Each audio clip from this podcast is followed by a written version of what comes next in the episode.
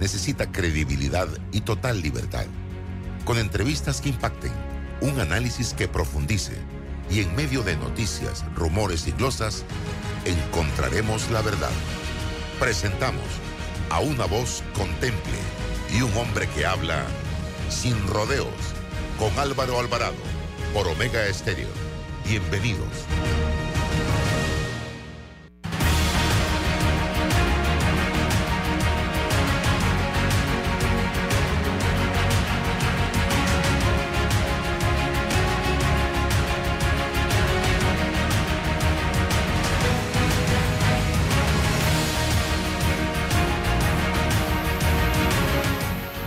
Por la cadena nacional simultánea Omega Estéreo. Muy buenos días, bienvenidos.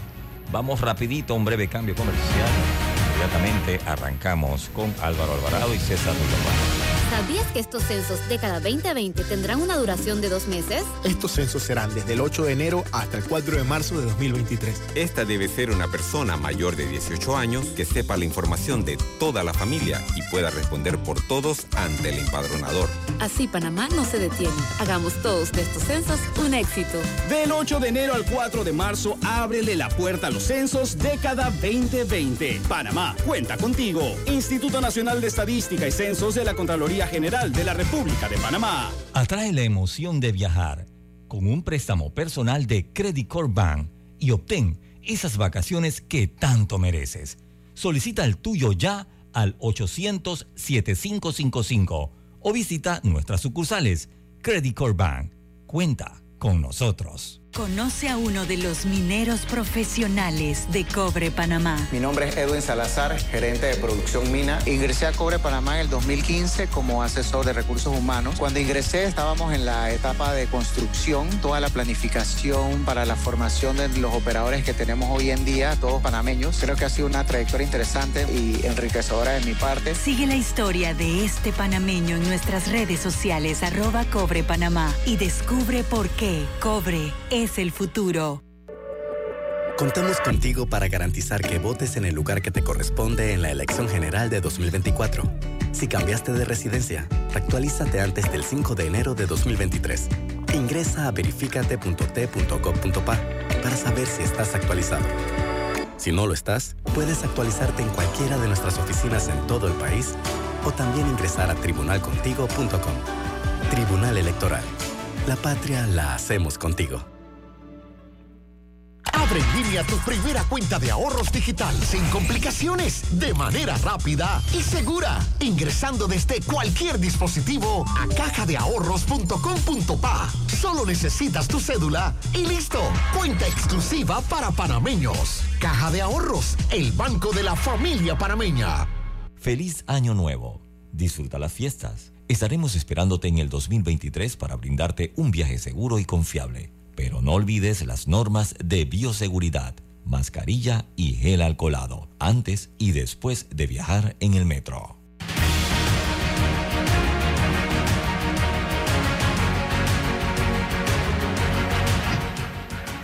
¿Qué tal mis amigos? Tengan todos muy buenos días. Eh, este es su programa Sin Rodeos a través de Omega Estéreo eh, emisora con cobertura nacional. Agradezco a todos su sintonía. A partir de este momento están con nosotros Rolando Rodríguez, periodista del diario La Prensa, y también eh, licenciado César Ruilova, como todos los días, señoras y señores, eh, en este horario de lunes a viernes de 8 y 30 9 y 30 de la mañana.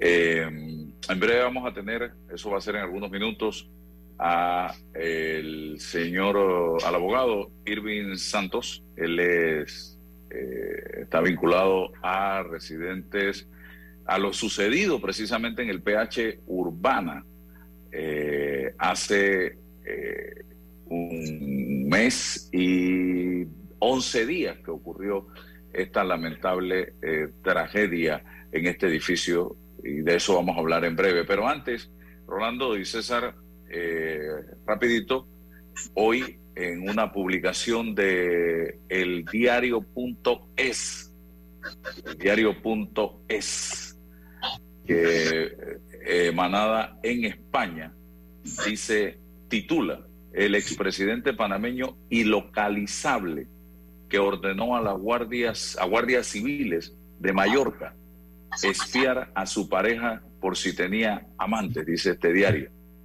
En su publicación sale una fotografía del señor Ricardo Martinelli y dice, un juzgado de violencia de género de Palma investiga la presunta contratación por parte de Ricardo Martinelli de varios agentes de la Guardia Civil para someter a su pareja a seguimientos las 24 horas del día durante unas vacaciones.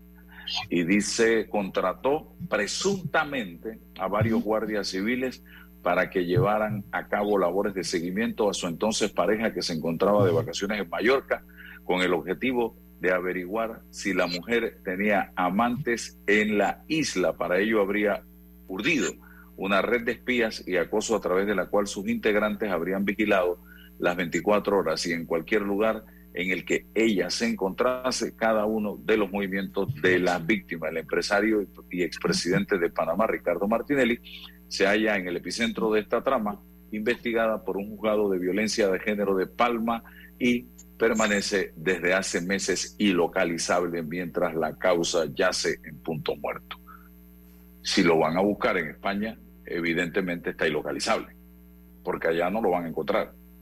Eh, eh, eh, pero no entiendo, César, este tipo de casos, cómo se manejan realmente de proceso, cómo se manejan siendo un proceso en una jurisdicción española. Álvaro, buenos días, buenos días Rolando, buenos días a todos los que en la mañana de hoy nos, nos escuchan una semana más de, de nuestro mes de diciembre. Eh, eh, hay un micrófono abierto allí. Em, se, cuando se inicia una, una investigación, un proceso, una carpetilla en cualquier jurisdicción, eh, se presumen que, que los hechos ocurrieron dentro de ese territorio que le genera la competencia a ese Estado para adelantar eh, dicha investigación. Es un factor de competencia que es lo primero que se tiene que advertir, con independencia de la nacionalidad del individuo que se supone haya cometido los hechos, sino que los hechos eh, eh, se, eh, se generaron en la sede de dicho Estado. En este caso, se entiende que en España. Luego, iniciada la investigación, hay que notificar a, esta, a este individuo extranjero, en este caso al señor Martinelli, de este proceso y las autoridades españolas tienen que agotar todos los mecanismos que dentro de su procedimiento se establecen para tales fines. Entendiendo entonces que el señor Martínez no reside eh, en, en, en España, en el Reino de España, entonces tienen que utilizar las asistencias judiciales correspondientes. Si no hay un convenio directo entre Panamá y España a propósito de los asuntos de notificación, eh, se tienen que utilizar eh, los, convenios generales para esto, los, los establecidos los convenios generales, las asistencias, eh, a, nivel de qué? A nivel de Cancillería. Cancillería de España, el, el, juez encargado le envía a la Cancillería de España en los documentos que, que para la asistencia judicial, la Cancillería lo tramita a través de la Cancillería panameña, la Cancillería panameña lo hace respecto a la autoridad que debe generar la notificación en Panamá y entonces se da ese mecanismo. Ese es el mecanismo formal que se utiliza. En América, por lo menos en América, hay muchos acuerdos en generales que tienen que ver con notificaciones, con pruebas, y es más fácil, un poco más fluido. No sé qué tenemos con España, si es que tenemos algo con España a propósito de esto, y se utilizaría ese es el caso. Si no, entonces la vía del derecho internacional público que habla de tu juez, Cancillería del Estado, la Cancillería del Estado, nuestra Cancillería y nuestra Cancillería entonces al Ministerio Público, al juzgado, según sea el caso correspondiente, para la debida notificación y que continúe entonces el proceso. ¿Y decir ilocalizable qué significa? Para España ilocalizable. El, el concepto es desde España. En España no es localizable y esa es lo que yo decía. activa, activa entonces el protocolo de la asistencia judicial internacional. O sea que en Panamá Putin es ilocalizable. Es así. así. Evidentemente. Así Rolando. Bueno, Putin será ilocalizable. Buenos días, buenos días a todos. Será ilocalizable en Panamá, pero sin duda el expresidente sí, sí puede ser localizado acá. Eh, a mí lo que me preocupa de todo esto es eh, el, tema de cómo se armó toda una una organización para darle seguimiento a una persona. Si eso se pudo hacer en España, yo no quiero pensar que se pudo haber hecho aquí, si es que alguna vez se hizo, pero dado estos antecedentes, pues uno no puede menos que preguntarse si estas cosas ocurrieron o no. Pero lo cierto es que ahora mismo está siendo investigado este caso.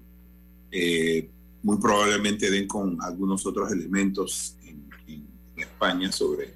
Y que no tienen que ver con este caso, sino son organizaciones que se prestan para hacer violaciones a la intimidad eh, contratados por, personas como, como, el señor Martinelli. Eh, sería, sería muy provechoso que el señor Martinelli aclarara cuál es su rol en todo esto, porque sin duda su nombre es el que está siendo investigado, él es el que está siendo investigado en España por este tipo de acoso y violencia de género como se denomina en España. Es correcto.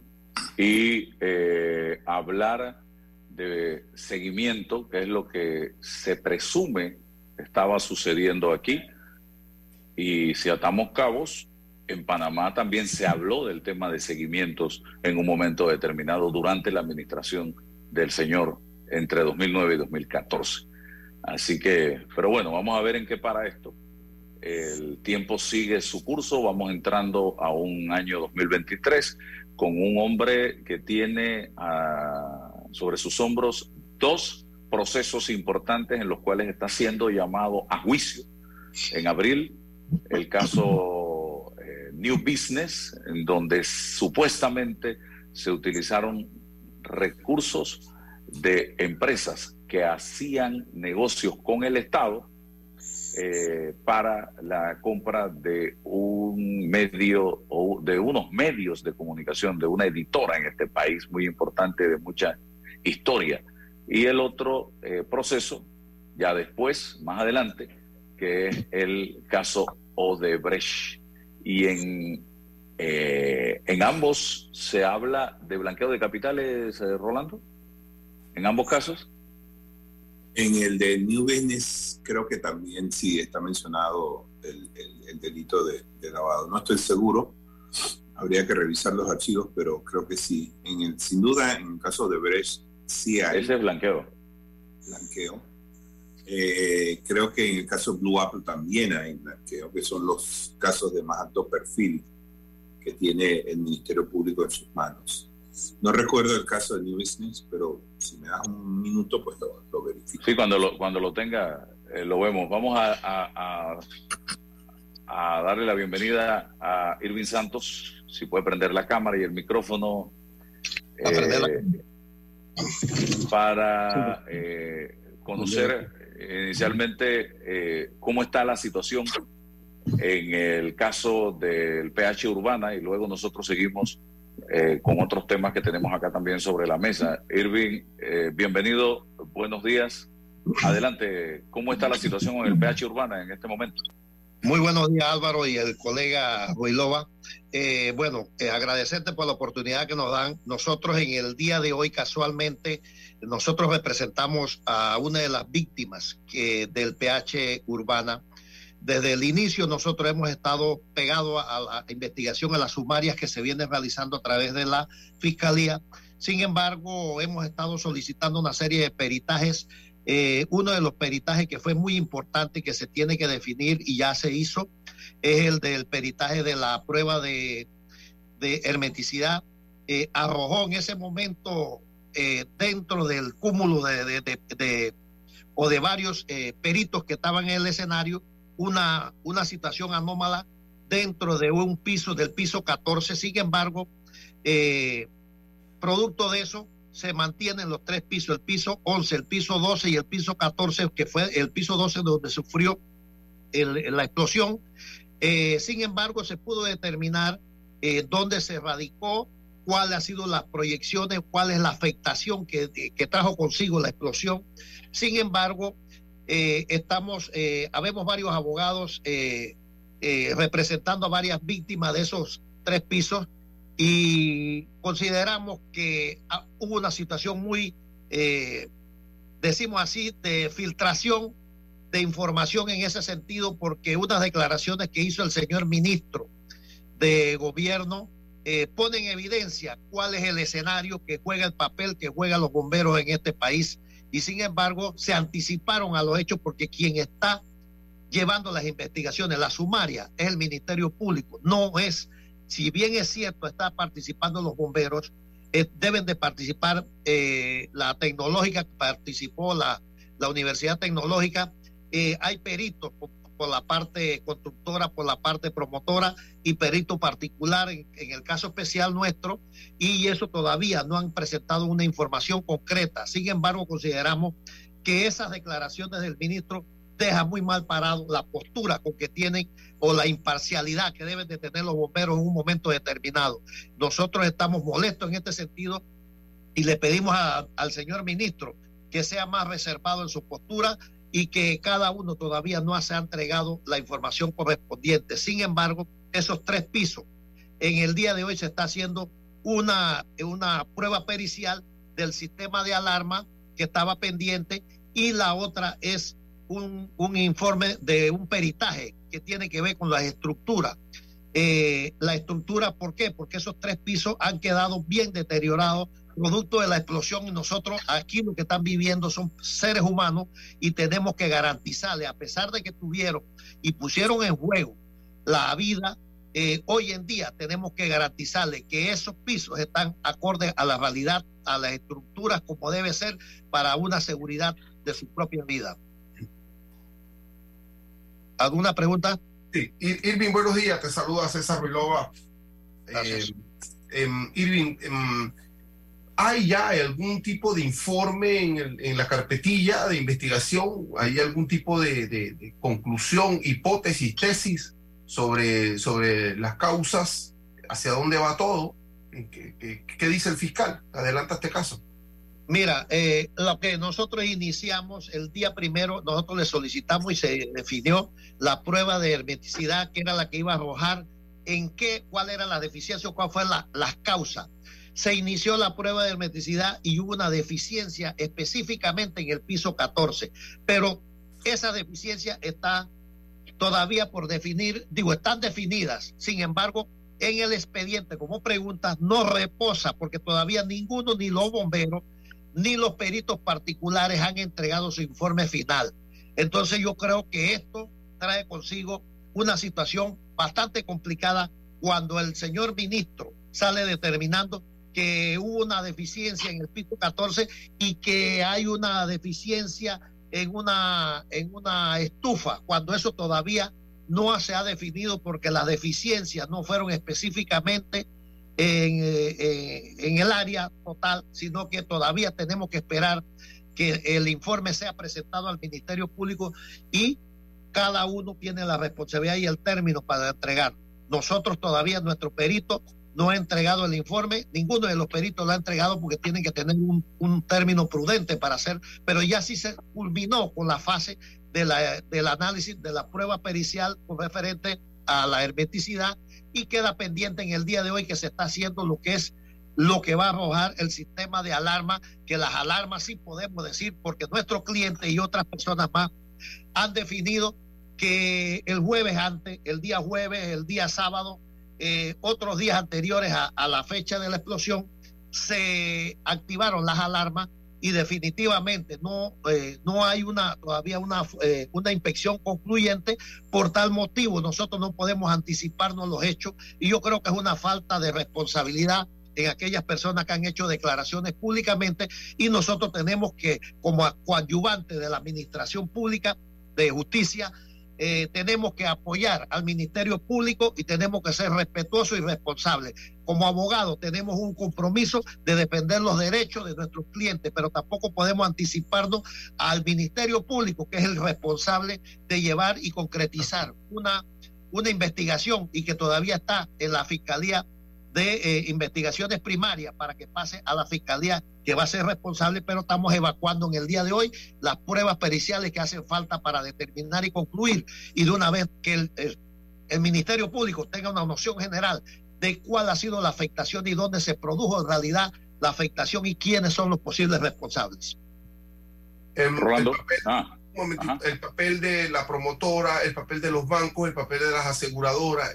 ¿Qué, papel han jugado en, este, en estas circunstancias, Sí, mira, eh, nosotros sabemos que había muchas personas afectadas, todos 300 y pico de personas que estaban ocupando eh, el edificio. Sin embargo, nuevamente reiteramos, eh, le exigimos al Ministerio Público que fuera cauteloso porque son seres humanos los que viven ahí. Ya han habido otros casos pendientes que siempre dice el pueblo panameño, pero es que siempre hay una conclusión que no se llega a, ninguna etapa final.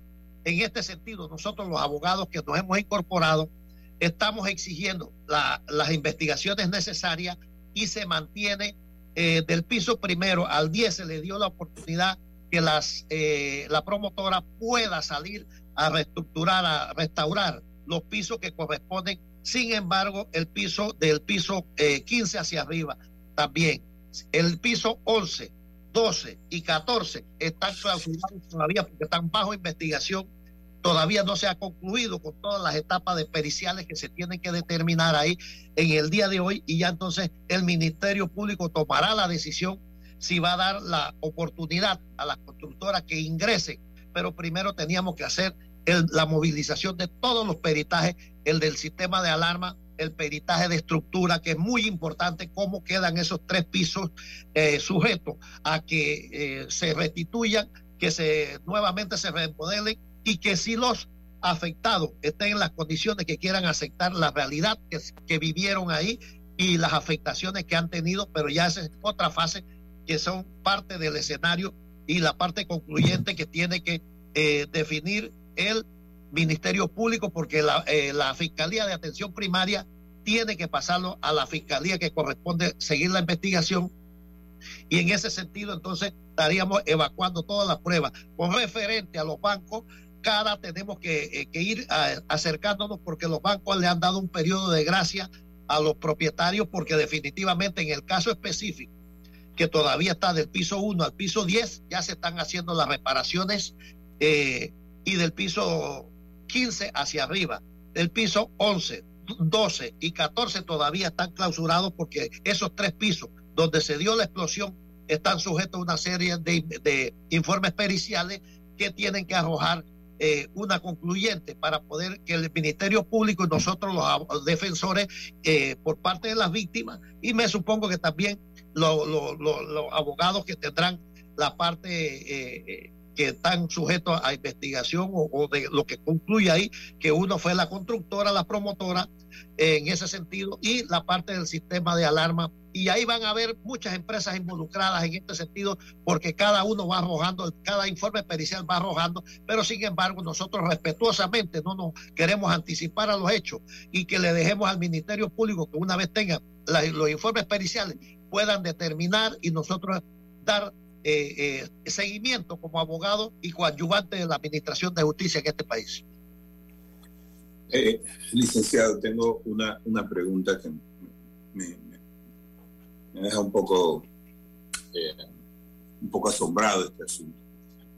Si hay tres pisos cuya estructura no, es, no está clara cómo está, es decir, la estructura no se sabe su estado después de la explosión porque faltan pruebas de peritaje. Sin embargo, en los pisos que están debajo han empezado a hacer reparaciones.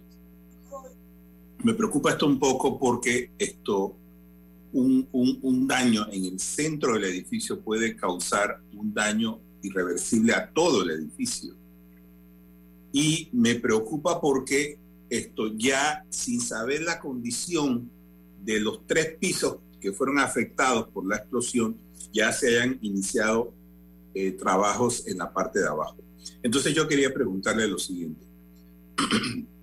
Las pruebas estructurales, ¿quién las está haciendo? ¿Cuándo se van a conocer? Porque esto es vital para saber la condición de todo el edificio. Sí, eh, bueno, mira, es importante esta situación. Nosotros como abogados hemos exigido desde el día número uno, nosotros entramos a los cinco o seis días inmediatamente, fuimos los primeros que ingresamos al, proceso por representando una de las víctimas. Ya se han incorporado tres abogados más de tres víctimas más. Estamos exigiendo, y precisamente en el día de hoy, se está realizando la prueba de estructura, porque de, eh, todo el mundo, eso, eso fue un caso, un hecho notorio y público.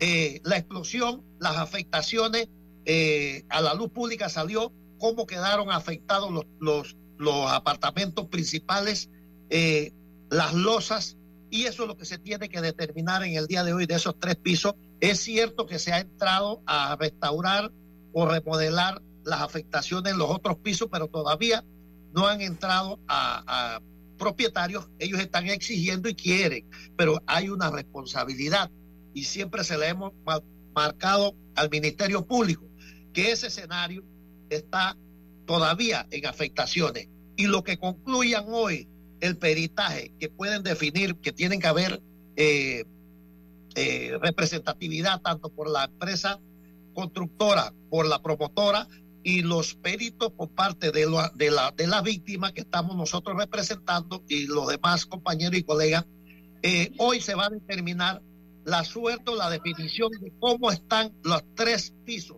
pisos 11, 12 y 14.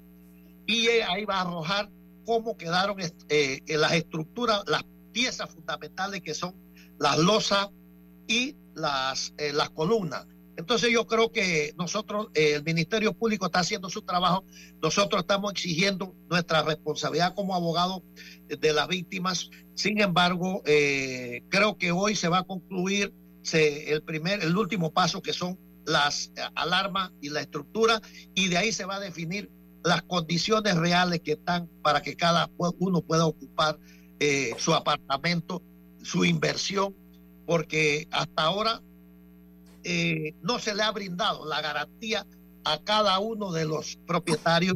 En mi caso, eh, quien represento tuvo prácticamente una semana sin documento y nosotros les exigimos al Ministerio Público, si bien es cierto que estaba el piso 11, 12 y 14, fue la afectación, pero mi cliente tenía una semana de estar eh, eh, en, la, en la vía pública sin un documento de identificación, sin una tarjeta, sin un eh, centavo.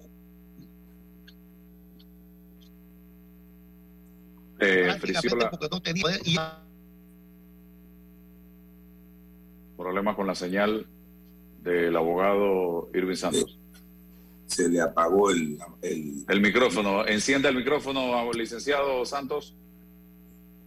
Licenciado, encienda el micrófono, por favor, y no nos está escuchando. ahora, sí. Y yo quiero hacer un énfasis. Que sigue teniendo problemas. Irving Santos tiene problemas con la señal. Eh, estamos transmitiendo en vivo en Omega Estéreo en este momento. Eh, vamos, vamos al cambio que está pendiente para... Déjate llevar por la frescura del pollo melo, panameño como tú. Déjate llevar por la frescura del pollo melo. Variedad y calidad. Melo. Frescura de altos estándares. la calidad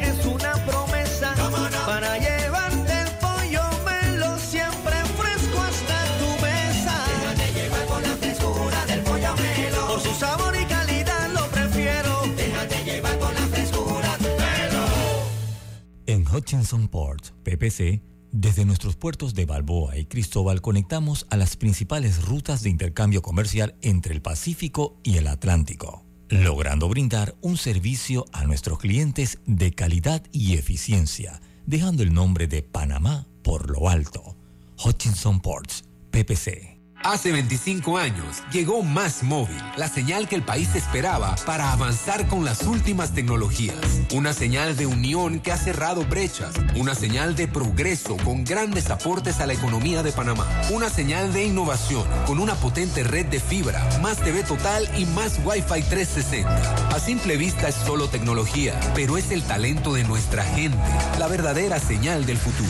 Más Móvil, la señal de Panamá. Bambito Agua de Manantial, agua de origen volcánico filtrada naturalmente, envasada en su punto de origen. Para pedidos 206-0019-6942-2262. Bambito Agua de Manantial.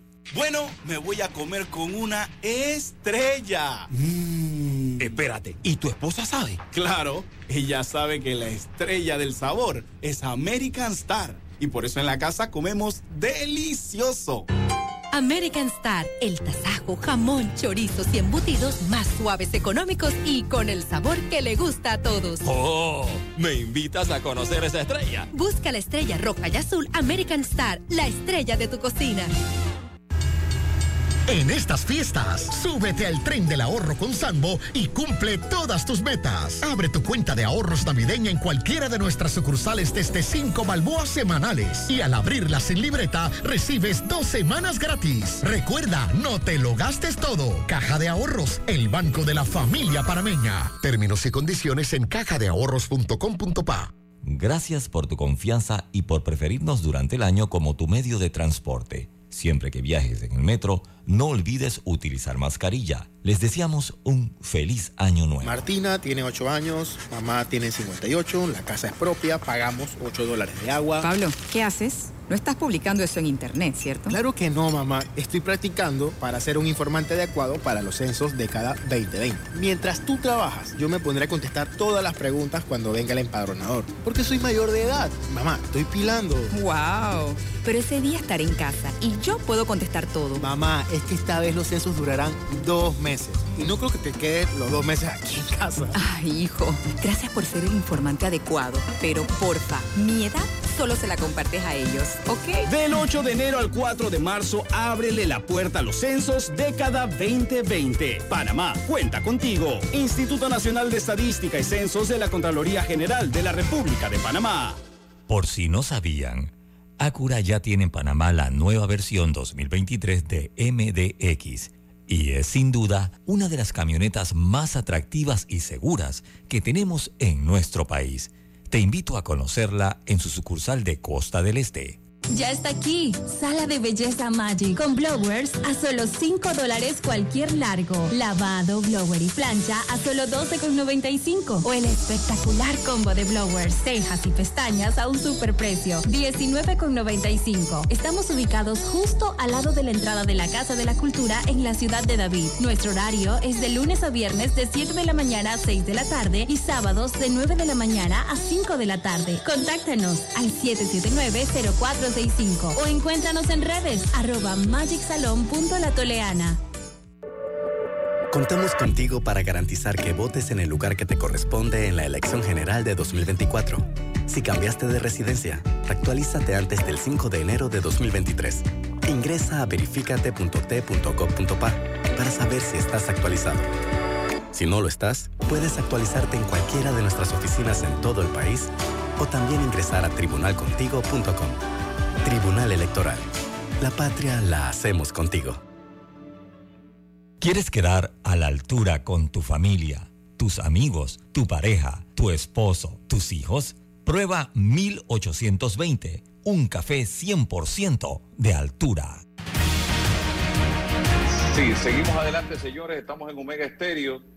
Eh, Irving Santos, abogado, está con nosotros y estamos, habíamos perdido la comunicación, Irving. Eh, estamos en este momento nuevamente de vuelta con usted y tratando de resumir un poco todo lo que está pasando, el tema de las hipotecas con los bancos, de parte de los eh, que viven, de los dueños de estos apartamentos, el tema de lo apresurado con que el ministro Roger Tejada se adelantó cuando quienes están realizando las investigaciones todavía no han dicho nada. Adelante, Irving.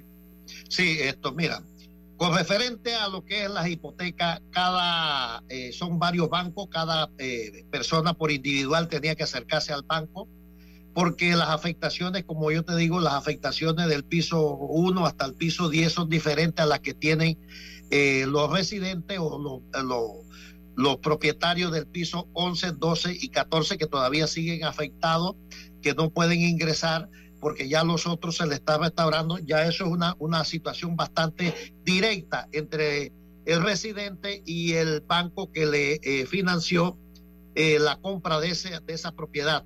Eh, nosotros en los casos de, los de los afectados directamente, que son nuestros representados y de los otros colegas, tenemos que acercarnos a los bancos eh, cada uno de ellos se está acercando a los bancos como, como eh, el enlace directo que tienen ellos con el banco. Sin embargo, nosotros llevamos estrictamente lo que es la investigación, la representatividad en el Ministerio Público dentro de la sumaria y todavía tenemos que ver porque los afectados, los más afectados ahora mismo y los que van a demorar posiblemente si estén, eh, se pueda eh, restaurar los pisos 11, 12 y 14 porque nuevamente reitero, eso todavía está sujeto al peritaje que se está haciendo en el día de hoy de estructura. Sin embargo, vuelvo a reiterar lo que dijo el ministro de gobierno, que fueron unas declaraciones anticipadas que ponen en peligro una investigación o no, o, puede contaminar la investigación que hizo eh, la máxima eh, institución responsable, que en este caso sería eh, el Departamento de Investigaciones de Incendios y Explosiones del, de, de la, del Benemérito Cuerpo de Bomberos. Sin embargo, nosotros ese mismo día, cuando él hizo las declaraciones, presentamos un escrito solicitándole al Ministerio Público que nos certificara si ya había presentado, eh, los bomberos habían presentado el informe final de ellos porque ya el ministro estaba públicamente haciendo una, una, una revelación de, la, de lo que podía darse o algo que, que, definiera de a dónde había sido el perjuicio o, la, o de dónde había, se había producido la, la, explosión. Creo que fueron, se anticipó, fueron unas declaraciones eh, eh, no le puedo decir malintencionada o fue que fue sujeto a un engaño que no debió haber sido. Sin embargo, nosotros les exigimos al Ministerio Público que se incluyera en la sumaria, que se pidiera a, la, a la, al canal donde él hizo las declaraciones para que conte que él se anticipó a los hechos, a la realidad de una investigación que le corresponde y el pronunciamiento debe de ser por parte del Ministerio Público y no por parte de, de las instituciones. En este caso, tiene que actuar, falta el peritaje de, de la tecnológica, falta el peritaje de la promotora, falta el peritaje de, los, bomberos, falta el peritaje de, de la constructora y el perito que hemos participado nosotros como representantes de las víctimas y así nos hemos ido incorporando otros abogados que se han incorporado y que estamos solicitando el mismo peritaje de los que falta el peritaje, como reitero, en el día de hoy de lo que es el sistema de alarma y lo que es estructura. Así que definitivamente nosotros sí vamos a ser enérgicos, que le estamos exigiendo al Ministerio Público que se respete la investigación, que no se anticipen a los hechos y que definitivamente eso que salió a la luz pública, yo desde ahora desestimo la proyección o la evidencia o la versión del señor ministro cuando todavía eso no reposa en el expediente. Sobre lo que decíamos de las hipotecas y demás. Con referente a las hipotecas, cada propietario tiene que hacer el análisis con el banco que le financió porque hay diferentes bancos. Pero independientemente, todo préstamo tiene una garantía o una aseguradora que tiene que ver. En estos casos los bancos tienen de estructura los pisos 1, 2, 3, 4, 5 hasta el 10 está entrando por parte de las aseguradoras que han tenido conversación con los propietarios y con eh, los bancos. Eh, eh, nuevamente reitero, del piso 15 hacia arriba, pero sin embargo, el piso 11, 12 y 14 todavía están sujetos a la, donde se dio la explosión y todavía no pueden ser tocados hasta que no culmine la última inspección que es en el día de hoy, el peritaje, y que eso defina entonces eh, hasta cuándo el Ministerio Público va a tener retenido esos tres pisos que son producto de las afectaciones directas a, a las víctimas y eh, le va a dar paso a, si están en la capacidad de que los peritos determinen que están en la capacidad de que esos pisos no han tenido afectaciones en la estructura, específicamente no las losas, sino en las pilastras que sostienen el edificio y que definitivamente eh, eh, concluyan si es habitable, se puede reestructurar si es habitable esos tres pisos o no. ¿Algo más que deseen señalar, Rolando o César? Bueno, eh, encuentras, Irving, en el Ministerio Público apertura, eh, velocidad, eficiencia. ¿Qué lectura tienes al respecto hasta el momento, eh, hasta eh, el trabajo realizado?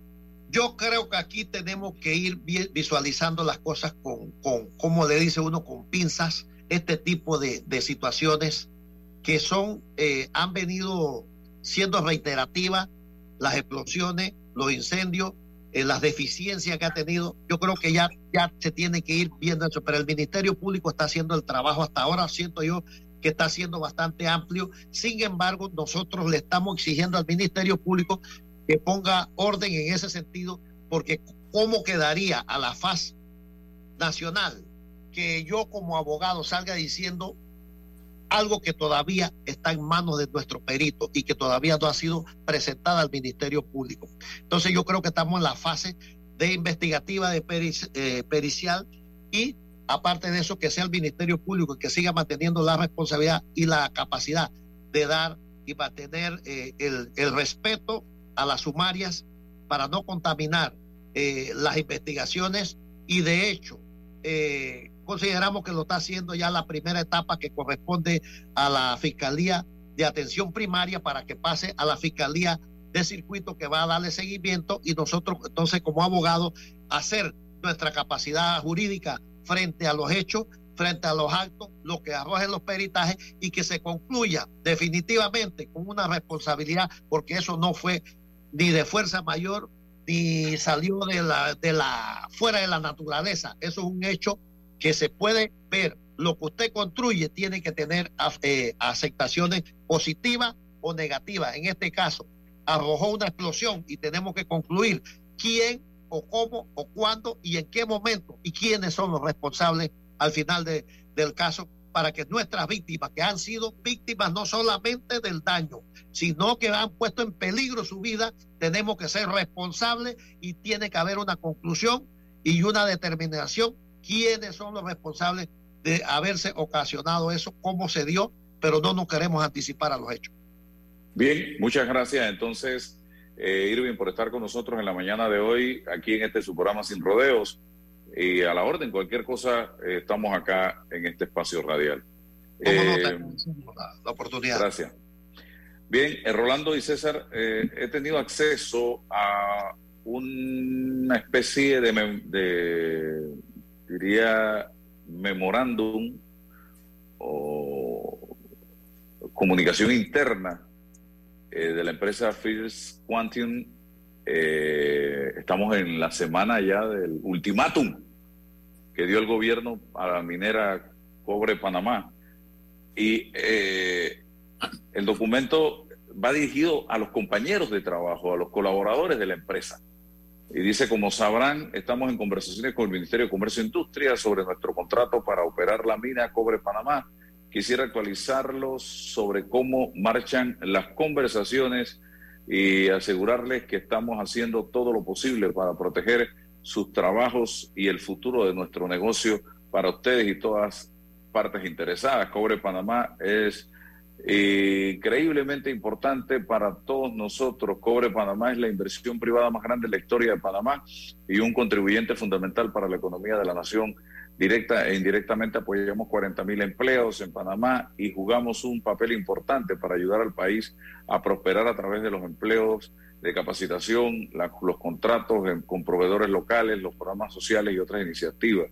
Eh, habla acá de que estamos trabajando incansablemente y de buena fe para concluir un contrato renovado antes de la fecha límite que es 14 de diciembre, o sea, el miércoles, eh, impuesta por el gobierno de Panamá. Nuestras conversaciones continúan y a través de nuestra última propuesta que presentamos el 9 de diciembre nos esforzamos por cumplir con los objetivos de ingresos del gobierno al tiempo de brindar las eh, protecciones necesarias para asegurar el futuro a largo plazo de Cobre Panamá, tal como lo solicitó públicamente el gobierno. Estimamos que nuestra propuesta proporcionaría al gobierno eh, al menos 375 millones en ingresos por impuestos y regalías eh, para cada uno de los próximos 10 años al precio actual del cobre, si incluimos eh, las contribuciones a la seguridad social de la empresa y de cada uno de nuestros empleados y otros pagos por permiso, agua, municipios, cobre Panamá y sus empleados contribuirían con más de 500 millones cada año en ingresos al gobierno a los actuales precios del cobre. Seguimos buscando que la contribución mínima de 3,75 millones esté sujeta a ciertas eh, protecciones en caso de que los precios de los metales o la rentabilidad caigan significativamente. Todas las partes interesadas deben trabajar juntas para preservar los puestos de trabajo y mantener el negocio en funcionamiento con los precios de los metales cuando estén bajos. Y creemos que nuestra última propuesta logra objetivos de ingresos del gobierno y también proporciona las condiciones necesarias para asegurar el futuro a largo plazo de la mina. Nuestra propuesta convertirá a Cobre Panamá en uno de los mayores pagadores de regalías entre las naciones eh, productoras de cobre en las Américas y tiene un efecto mayor que el régimen fiscal general del Código Minero de Panamá. Esto es básicamente eh, eh, lo que dice esta comunicación, reiterando un llamado a los trabajadores a mantener las expectativas de lo que pueda pasar eh, y que debe estarse llegando a un acuerdo con esto que se plantea aquí. Por ahí escuché el fin de semana que hay sectores a lo interno del gobierno que están mm, ya, eh, tienen a un reemplazo en caso que la mina simple y sencillamente levante tolda y se vaya. Imagínese usted, no sé si es que están tratando de regar ese rumor para meter miedo, eh, pero esto no es tan fácil, señoras y señores, y las consecuencias que esto pudiera tener, hablando acá con el abogado César Ruilova, para la nación panameña en caso de que eh, no se logre llegar a un acuerdo y que reine la tensión entre eh, con el gobierno y la empresa. Eh, Rolando, ¿qué tiene que decir al respecto? Y luego César. Bueno, yo en realidad este, este tema de, la, de la minera siempre me ha molestado la forma en que se ha conducido estas negociaciones, cómo se aprobó ese contrato. ha habido mucha opacidad de parte del gobierno. Y esto, esto que estamos viviendo en este momento, pues es consecuencia precisamente de eso.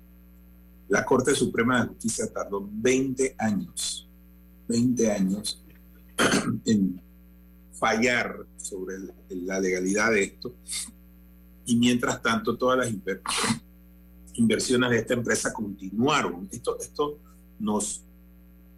¿A dónde nos lleva esto como país? ¿Dónde estamos?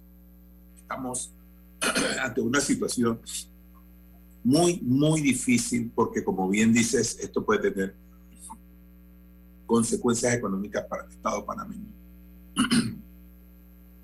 eh, Ahora, eh, después que el gobierno había anunciado que había llegado a un acuerdo, nos sale eh, la empresa diciendo que necesita algunas protecciones en caso de que el, precio del cobre caiga eh, a niveles que no le den rentabilidad a su operación. Bueno, esto es, esto es una, uno de los riesgos de la empresa privada eh, al hacer un, tipo de inversión. Yo, yo, no, yo no veo por qué el Estado panameño tiene que ser garante de, esto, a menos que si el precio del, del, cobre pasa de cierta, de cierta cantidad, entonces aumentaría entonces eh, la prima que tiene para, para, para el país. Pero esto es esto es, esto es muy complicado de, establecer si, es sostenible en el tiempo o no. En fin, hay muchos factores que intervienen en este tipo de cosas. Pero por lo pronto, Álvaro, a mí lo que me preocupa es que los panameños no tenemos acceso a información sobre el estado de esas negociaciones. Sabemos que hay un grupo de, de funcionarios que están en eso, pero Incluso es incierta la lista de personas que están en esas negociaciones. Y mucho más incierto es el, el, progreso de esas negociaciones. Y es un poco difícil hablar incluso de progreso porque eh, más bien están estancadas las negociaciones. Entonces, el Estado no sencillamente no puede decirnos el miércoles, miren, no llegamos a un acuerdo con la empresa, vamos a buscar a otra empresa. Eso, no puede ocurrir. Tiene que ser mucho más transparente eso, decirnos por qué, en qué cosas. Pero como no tenemos esa información, estamos en ascuas. ¿Qué podemos hacer los panameños frente a una negociación totalmente opaca? Probablemente hayan llegado a acuerdos para decir no vamos a, dar eh, eh, información mientras estén las negociaciones. Pero lo cierto es, Álvaro, que en este momento los panameños no sabemos, después que el Estado anunció, el gobierno anunció que había llegado a un acuerdo, no sabemos el estado de ese, de ese contrato. Así que el gobierno nos debe explicaciones, muchas explicaciones sobre esto. Y no veo, no las veo por ningún lado. Puede ser lo que tú estás planteando, que hay un acuerdo de confidencialidad, de no dar a conocer precisamente nada, pero yo sí coincido contigo en que eh, ya sea por la firma del contrato que se anuncie o por el, rompimiento de la negociación, el país debe tener toda la información con la debida transparencia.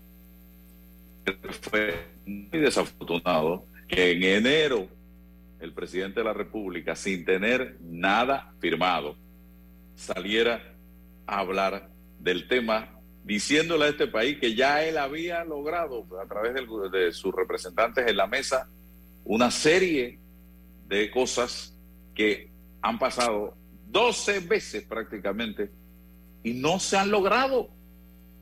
Todavía.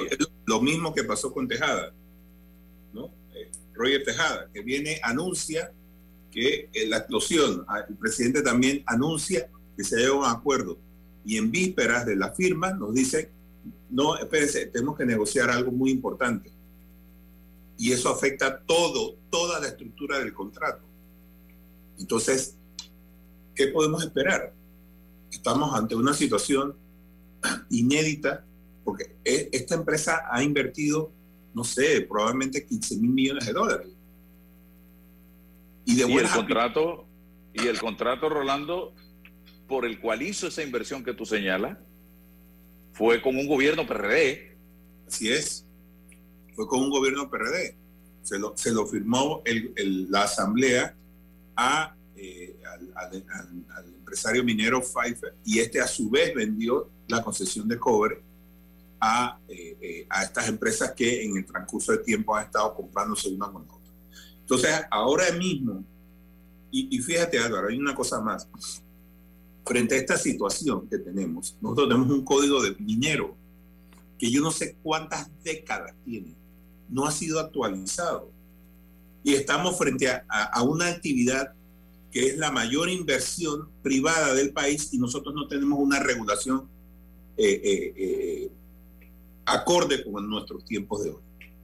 Entonces yo, ¿cuál es el rol que juegan nuestros diputados en todo este asunto? Fíjate que si estás tan atrasado que necesitas un contrato ley. Yo, yo, la verdad es que a mí me preocupa estas cosas porque yo no veo nosotros invertimos mucho dinero pagándole a, los diputados para que venen por la seguridad eh, eh, legislativa del país. Pero ¿en qué, ¿en qué terminamos? Terminamos con este, este, este, este asunto que, que nos pone en, una situación muy, muy difícil como país. Podemos enfrentar demandas, podemos enfrentar consecuencias a largo plazo por, porque no tenemos eh, una legislación acorde. En, fin, tenemos un montón de problemas acumulados porque no tenemos funcionarios competentes en esos puestos. No, Rolando, y espero que si se llegan a un acuerdo, cuando este acuerdo vaya a la asamblea, allá se le dé el trámite de una sociedad civilizada. Y no empiece, usted sabe, los grupitos, los diputados cercanos al proyecto, los líderes de partido, a tratar de negociar cosas que usted sabe muy bien que se negocian para costear la campaña política que está ya en el 2023 en la puerta, en la puerta, lo tenemos encima. Y que muchos de estos señores necesitan combustible, necesitan cobre, para el desarrollo de esta campaña. Imagínate la negociación directa con la empresa de parte del Ejecutivo y después eso pasa al Legislativo. A mí no me extraña nada de lo que pueda pasar ya en el Legislativo. Es, es más, agarran ese contrato, lo, lo, lo dividen en tres bloques y en menos de dos horas tenemos un contrato, eh, eh, un nuevo contrato aprobado sin prácticamente discutirse. O al Y revés. O al revés. Dependiendo agarran de- el contrato, dependiendo, o agarran el contrato, lo meten debajo de un escritorio y ¿qué hay para mí? ¿Qué hay para mí? Y todos sabemos entonces- que esa empresa que cotiza en la bolsa no puede, y canadiense no puede venir a darle hay para mí a nadie, porque se buscaría un problema serio. muy serio, muy, muy serio. Porque al, al final, esto, esta gente no entiende que eh, una compañía de esa envergadura está expuesta a, a- a multas exorbitantes por conductas que eh, afecten la legalidad de su contrato. Ya, y, y te voy a decir una cosa, Álvaro. Yo, yo creo que los diputados tienen que estar muy claros sobre la imagen del, del país en esta negociación. Si van a comportarse como lo saben hacer con el que hay para mí, esto afecta enormemente la imagen del país. Porque esto no es que se queda allí, Álvaro. Eso no se queda en, en cuatro paredes. Esto, eso trasciende. Y entonces vemos cómo pasan de largo las inversiones de empresas privadas grandes eh, que podrían hacer inversiones en Panamá, pasan de largo. Porque dicen, yo no me voy a exponer a una situación jurídica legal en mi país por complacer a, esta- a estas personas. Así que tienen que mirar. Pero el, el tema aquí, Álvaro, es el alcance de la mirada de. Y muchas veces no pasa de su nariz. No son, no son capaces de ver el panorama completo. No son capaces de ver el bosque. Siempre están viendo por sus propios intereses. Y eso tiene consecuencias para el país. Yo tuve la oportunidad de visitar la mina el año, este año. Varias veces me habían invitado, no había podido ir. Y digo, voy a ver, porque una cosa es hablar de un tema sin ver, sin saber, y otra es hablar del tema desde el terreno de los hechos.